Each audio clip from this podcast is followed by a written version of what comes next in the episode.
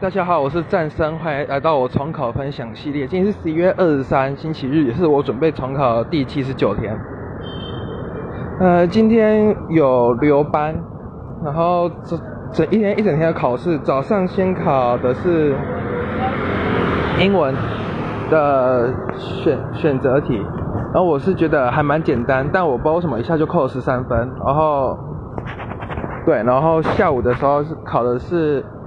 国文的写作，我是觉得还蛮简单。原本我以为会有个长篇，就我发现重考班现在考的是两个都是短篇的，那一下就写完了。但我也不确定写的算不算对，那就是要等之后考，之后发还下来。然后晚上我就是去打打球，然后去呃一中看书。我就是先检一部分是检讨考卷呐，然后另外一部分是想要把那个物理全部把它看完。万有引力的部分，但是还没有看完，可能过几天我会把它看完吧。我的分享就到此结束，谢谢各位。